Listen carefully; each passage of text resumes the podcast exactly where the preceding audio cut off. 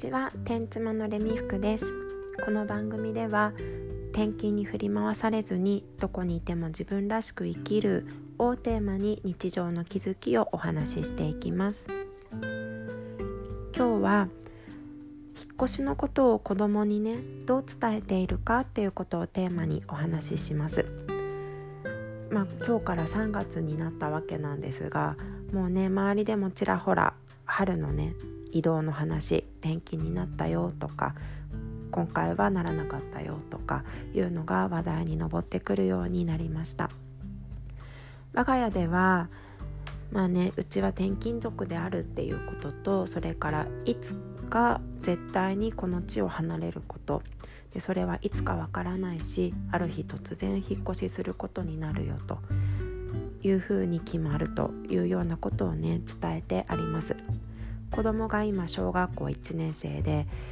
今ね住んでいる場所にもう5年近く住んでいて一番長いんですけどだからね子供が最後に引っ越しをしたのって今7歳だから2歳児の時なんですね。もうねほとんどというかきっと記憶には残ってないと思いますその時のことは。だから娘にとっては次の引っ越しが物心ついてから初めて経験する引っ越しっていうことになりますね。それでまあことあるごとにうちは転勤族だからっていう話をしているんですがタイミングとしてはねやっぱりお友達が引っ越しをしていく時にお仕事のお父さんのお仕事の都合で引っ越しすることになるんだよと。でそれはその子だけではなくってうちにもいつかそういう時が来るよというように話をするようにしてきました、うん、結構ね周りに転勤族も多いんですよね。どうしても住んでいる環境を賃貸のマンションで、まあ、転勤族が住みやすいエリアっていう風になると結構固まってきますし生活のねスタイルが合うっていうところも大きいんですよね。幼稚園の時もそうだったんですけど、まあ、預かりを頼む時もあったけど通常通りにお迎えに行ってそのあと園庭で一緒に遊んだりとかできるような子どお子さんがいる家庭っていうのはやっぱりねお母さんが働いてなかったりとかそういうお家なので転勤族の方がね多かったり小学校に入ってからも地元の人は結構ねやっぱり共働きの家庭が多いから学童に行きますよねそうすると子供は。でそこには行かずに家に帰ってきて放課後近所の友達と遊ぶっていう生活スタイルができるお友達っていうのは必然的に転勤族が多くなってきます。なので仲良くなったお友達とね別れる経験っていうのが娘はねすっごく多いんですよ。うん、年中の時から幼稚園のね年中さんの時からもう毎年 その時一番仲良かった子が引っ越ししていってしまうっていうことを経験していますだからねこう引っ越していくっ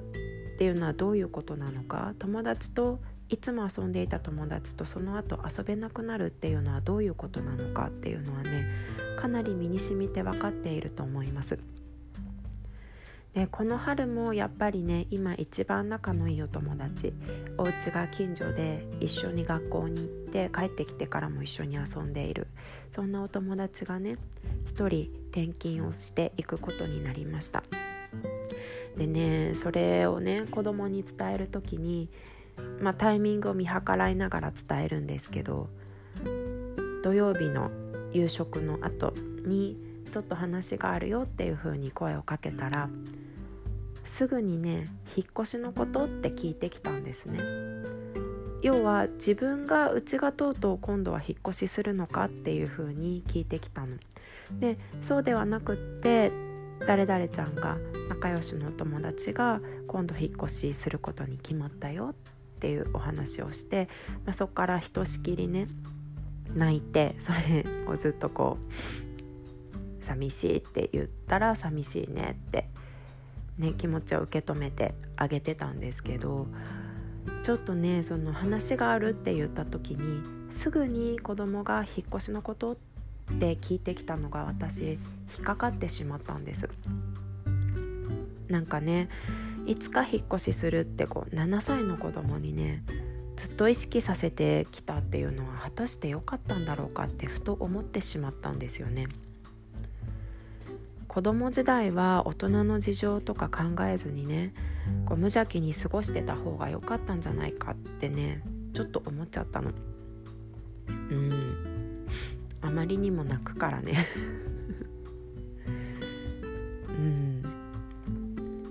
で、まあ、でも私は家族のね一員として家の状況っていうのはこう子供も対等に知っていてほしいと思うし隠すようなことでもないというかうーん変にね隠してても仕方のないことだなとも思っているのでまあねちょっとその時気持ちが揺らいだけれども今はまあうちのやり方はそれだなっていうふうに思います。でそのちょっと気持ちが揺れた時にねツイッターにそのことを私吐き出したんですね。そしたらいろいろ意見をいただいてみんなねそれぞれ考えるところがあるなというふうに思いました。こういつか引っ越しをするから遊べる時に今のうちに目いっぱい心残りがないように過ごしてほしいという気持ちで子供に伝えているっていう転勤族の方もいましたしあとは自分が子供だったら言っておいてほしいと思うからっていうような意見もありましたね。それでまあその引っ越しすることっていうのをどう捉えるかっていうのは親の引っ越しに対する姿勢も関わってくるんじゃないかっていうようなお話もあって私もねそれはとてもそういうふうに思っているんですね。引っ越しに対して親がネガティブに捉えていたらもう引っ越しなんてやりたくないとかどうしてこんな思いをしなきゃいけないんだとかそうですねそんな土地にね全然行きたくないし引っ越ししてからもずっとこの場所は嫌だとかつまらないとか言ってたら子供はねそうか引っ越しって嫌なもんなんだな。今住んでいる場所はつまらない場所なんだなって思うと思うんです。親がポジティブにこういろんなところにね知らない場所に行って知らないままでできなかったことができるようになってこれは楽しみでもあるねっていう風な姿勢をしていたら子供は引っ越しってねお友達のお別れで悲しいこともあるけれども楽しい面もあるんだなと新しい土地っていうのはワクワクする場所でもあるんだなっていう風に感じると思います。まあね子供の性格にもよるので絶対こうなるっていうものでもないし全てね親のねその感じ方が子供に伝わるっていうわけではないですけど引っ越しって何か知らない子供にとってはやっぱり親のその姿勢っていうのはねかなり大きな要素になるんじゃないかなって思っています。でも私自身もね小学生の時に小学校4年生の時に引っ越しを転勤でね親の転勤で引っ越しをしているんですよ。その時はうちはまあ転勤のある仕事ではあったけれども頻繁にコロコロ変わるっていうことではなかったのでその時が初めての引っ越しだったんです。でその時は家族でシンガポールに引っ越しをしました。でねあの母親は働いていたし家も買っていたし近所に母親の両親も住んでいたのでついていかないっていう選択肢をすることもできたと思うんですけどこんな貴重な経験はなかなかできないって言ってね家族みんなで引っ越しでついていったんですね。でそういう気持ちが、まあ、両親ともにベースにあるので引っ越しをしてからも、まあ、いろんなところにね連れて行ってもらったりとかその当時私が小学生の頃日本から海外旅行するって多分すごく値段がねかかったと思うんですけど海外から海外へあのシンガポールからいろんな別の国へ行くっていうのは日本から行くよりもだいぶ安く行けるっていう風に言って結構ねそこからいろんなところに連れて行ってもらったんですよ。うん、だからねそのシンガポールに行ってた時代に近くのアジアの国々だったりとかそれからちょっと遠いところだとトルコとかギリシャとか旅行で連れて行ってもらいました。今ちょっとね行きにくくなっているのでかなりそういう経験をさせてもらえてよかったなと思っています。でやっぱりね貴重な経験をしているとできているというのが多分両親別に口酸っぱく言ってたわけじゃないと思うん。ですけどやっぱり伝わりますよね子供にはだから私もその時の記憶っていうのは自分の中でとてもいい経験をさせてもらったっていう記憶が今でもあるん。ですねでずっとそう思って行って帰ってきてからもそう思って暮らしてたん。ですけど最近になって私本当ここ2年前くらいになって母にね当時のことを聞く機会があった時に実はあの時とってもかわいそうだったんだよって言うんです。まあ、の外国なので日本人の子供が一人で出歩くわけにいかないから学校から帰ってきても自由に友達の家に遊びに行くとかそういうことはできなかったんですね。まあ、遊びに行ったことも何度かあったけどちゃんと約束をして親に送り迎えをしてもらって友達が住んでいる場所まで送ってもらうっていう感じですね。だからね友達同士で街に出かけるっていうこともできなかったし家に遊びに行くのですらも本当にたまにガチガチの約束をして遊びに行くっていうような感じでした。だから自由にいろんなことができなくってでもね家にいてもそんなにすることもないし親の目から見て子供の私小学生の私とてもストレスが溜まっていてねかわいそうだったって言うんです。でもそのかわいそうだったっていうのをね私大人になって初めて聞かされたからわそんな風に見えてたんだと思ってびっくりしたんですね。私の記憶にはそういう時のなんかその時の自分の気持ちってもう全然覚えてなくって。ただただ外国で暮らしていたという経験が残っているだけなんですけど